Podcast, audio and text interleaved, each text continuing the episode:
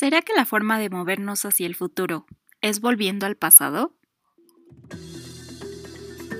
Climatízate es un podcast para compartir ideas, historias, datos y mucho más con un objetivo principal, hacer del planeta un mejor lugar para la vida. ¿Me acompañas? Muchos saludos, queridísima personilla internauta que me escucha del otro lado de la bocina. ¿Cómo estás? Cuéntame qué tal va tu día. ¿Va terminando o va empezando? ¿Ya desayunaste? ¿Ya comiste? ¿Ya merendaste? Te aconsejo que te acerques un cafecito o un tecito porque vamos a empezar.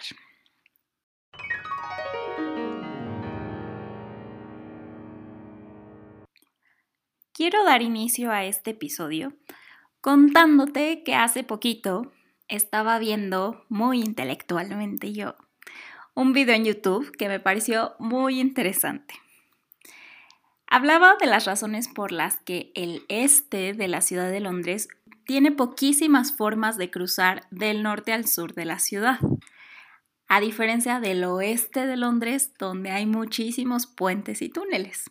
Entonces, esto parece muy interesante para una ciudad como Londres porque el río Támesis divide la ciudad en dos grandes cachos. Una de las cosas que más me llamó la atención del video fue que sí han existido varios proyectos y propuestas para construir estos pasajes en el este de Londres, pero prácticamente ninguno que haya sido planeado en este siglo se ha llevado a cabo. Ojo, a pesar de que ha existido el presupuesto y la voluntad política para hacerlo. ¿Por qué? ¿Por qué ha pasado esto? Bueno, pues Jay, el conductor del video, explica varias razones. Una muy destacable es que prácticamente todos los proyectos propuestos se han enfrentado a la oposición de la gente que vive en estas áreas del este de Londres. Sobre todo porque los proyectos han sido pensados para brindar soluciones de traslado únicamente a automovilistas o vehículos motorizados. Guardemos esa historia un momento porque quiero hacerte ahora una pregunta. ¿Cuándo fue la última vez que usaste una bicicleta para moverte dentro de tu ciudad? Y a mí me encantaría que las bicis elípticas del gimnasio contaran, pero no. Recuerdo mucho que de niña uno de mis más grandes sueños era poder irme en bici a la escuela. Pero todas las personas que conocen lo caótica que puede ser la Ciudad de México, creo que perfectamente podrían entender que no era razonable que una niña anduviera en bicicleta por la ciudad, sobre todo si habláramos de una niña de 8, 9, 10 años. Y mis sueños de niña son una cosa, pero el tiempo ha develado razones mucho más importantes por las que todas las autoridades a cargo de grandes y pequeñas ciudades deberían estar pensando en regresar unos años en el tiempo y lograr que la bicicleta se convierta nuevamente en uno de los medios de transporte más utilizados. Y aquí te va por qué. Además de nuestras propias piernas, creo que todo mundo coincide en que la bicicleta es el medio de transporte más limpio y también que es una buena opción para ejercitarse. Estos ya son dos grandes puntos a su favor. Sin embargo, otro sumamente relevante y que no es tan frecuente escuchar es el económico. Piensa en una gran ciudad. Normalmente, y más aún en países en vías de desarrollo, las zonas más concurridas son aquellas donde abunda el comercio o se ubican distintos centros de trabajo, que pueden ser oficinas, fábricas u otros espacios. Dado que la vivienda en estas zonas generalmente se caracteriza por tener una renta muy elevada, lo más frecuente es que las personas se desplacen diariamente desde lejos a su lugar de trabajo. Esto no únicamente implica un costo de tiempo, que en algunos casos es verdaderamente gigantesco, sino también un costo económico. Y te pongo un ejemplo. Supongamos que una persona llamada Laura gana el salario mínimo, que aquí en la Ciudad de México es de 142 pesos diarios. Y para trasladarse de su hogar a su trabajo, usa el transporte público de lunes a viernes. Laura no vive en una zona céntrica de la ciudad, por lo que es bastante probable que deba utilizar al menos dos tipos de transporte público para su trayecto. En este caso hipotético, Laura toma primero un camión, cuyo costo de pasaje es de 8 pesos, que por cierto es el costo real de muchos camiones aquí en la Ciudad de México. Y luego de tomar el camión, toma el metro, que tiene un costo de 5 pesos por viaje. Además, ese costo debe pagarlo dos veces al día, por la ida y por el regreso. Si sumamos los cuatro viajes, Laura gasta un total de 26 pesos diarios, es decir, más del 18% de su salario diario se destina únicamente a trasladarse a su trabajo.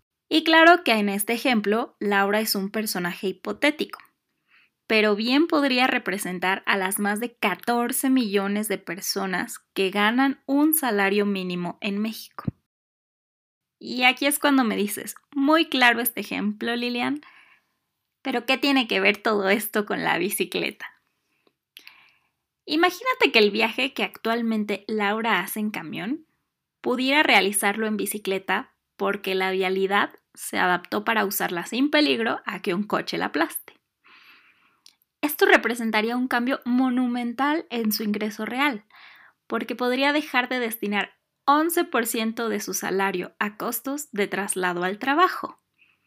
Y claro, aquí estoy suponiendo que Laura ya tiene acceso a una bicicleta, que no siempre es el caso. Sin embargo, de manera general, la bicicleta es un medio de transporte accesible para muchas personas y por lo tanto planificar y adaptar las ciudades para masificar su uso puede ser una herramienta muy costo efectiva que apoye el alivio de la pobreza. Se me hace súper interesante pensar en las bicis de este modo. ¿A ti no?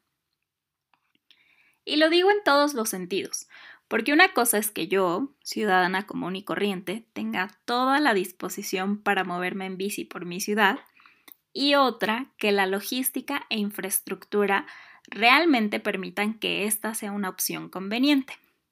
Porque sería muy difícil para Laura, por ejemplo, cambiar el camión por la bici si llegando al metro no tuviera ninguna opción para guardarla o estacionarla.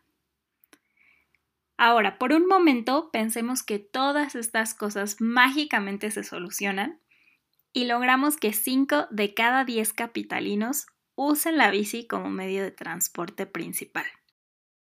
Ambientalmente, esto ayudaría un montón a reducir las emisiones de gases de efecto invernadero.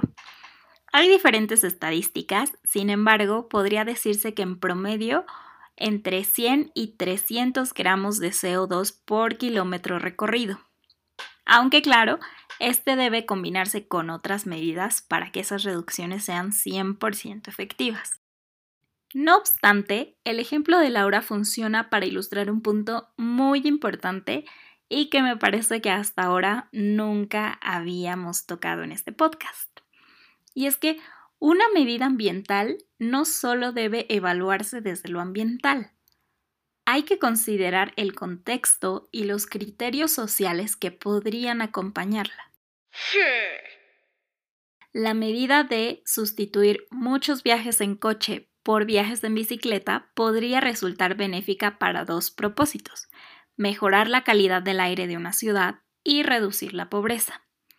Sin embargo, pueden existir medidas que ambientalmente sean benéficas, pero socialmente incrementen la inequidad.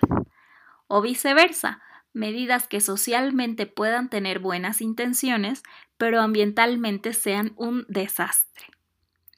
La idea, como muchas cosas en la vida, es pensar un mismo problema desde muchas aristas para evaluar correctamente todas sus implicaciones y posibles soluciones. Quizá esa fue una falla fundamental de todos los proyectos propuestos en Londres. Se enfocaron en resolver necesidades para un público muy específico, conductores o conductoras de automóviles, sin realmente pensar en las necesidades de viaje de los habitantes del este de Londres. Dejando esa pequeña historia atrás, ahora me gustaría concluir siendo optimista y por eso me di a la tarea de compartirte algunos ejemplos de ciudades donde la vuelta a las bicicletas se está convirtiendo en una realidad. Y porque me gustan los retos, busqué que fueran ciudades latinoamericanas. Porque siendo honesta, es padrísimo escuchar de cambios en ciudades como Ámsterdam, Copenhague y similares. Pero cuando comparamos su número de población y condiciones con las de ciudades en América Latina, a veces parece que no tienen nada que ver. Empecemos en casa. Y es que como habitante de la Ciudad de México, he visto un cambio notorio en los últimos 10 años, o al menos desde que inició el programa de Ecobici. Por supuesto que tiene muchas áreas de oportunidad, como cualquier otro sistema de transporte público. Honestamente, el día que una estación de Ecobici llegue por mis rumbos de la ciudad, haré una mini fiesta. Pero es reconocible el avance que ha tenido. De cero bicicletas públicas en 2009 a 6.500 y presencia en 55 colonias en 2019, creo que hay un buen avance. Ojalá que este programa algún día llegue a las 16 alcaldías de la Ciudad de México. Sería algo fabuloso. Otra ciudad que se ha puesto las pilas muy recientemente es Bogotá. Este año, la capital colombiana estrenó su sistema de bicicletas públicas para uso compartido. Y algo que me encanta es que, aunque poquitas, incluyeron bicicletas que traen accesorios para poder viajar con niños. Esto es algo muy común en ciudades europeas y realmente es maravilloso ver todas las formas en las que una bici se puede adaptar para que se ajuste a las necesidades de cada persona, ya sea una mujer embarazada o personas de la tercera edad o personas que necesitan llevar un tipo de vestimenta muy específico. Todo eso va surgiendo conforme las posibilidades de viajar en bici se van ampliando. Y finalmente, la ciudad de Buenos Aires también es un ejemplo de una capital que ha integrado la bici a su sistema de transporte. Curiosamente, su programa también se llama Ecobici y se ha ampliado en los últimos años. Me pareció además fantástico que este sistema permite a los usuarios nacionales realizar hasta cuatro viajes menores a 30 minutos gratuitamente de lunes a viernes. Creo que este es un gran incentivo para fomentar el uso de este sistema. En fin, ejemplos así hay cada vez más en todo el mundo y me entusiasma mucho saber que quizás dentro de un par de años alguna niña con sueños similares a los míos cumplirá en esta enorme ciudad el poder pedalear diario a la escuela y que esto sea algo no solo posible, sino también completamente normal. ¿Qué dices? Nos echamos un paseo en bici de aquí a que llegue el siguiente episodio. Mientras tanto, pásala muy bonito y disfruta mucho las siguientes semanas. ¡Adiós! Gracias por llegar al final de este episodio. No olvides seguirnos en las redes sociales de Iniciativa Climática de México. Nos encuentras como arroba iniciativa clima. Compártele este podcast a todas las personas que se te ocurran y tú y yo nos escuchamos a la próxima.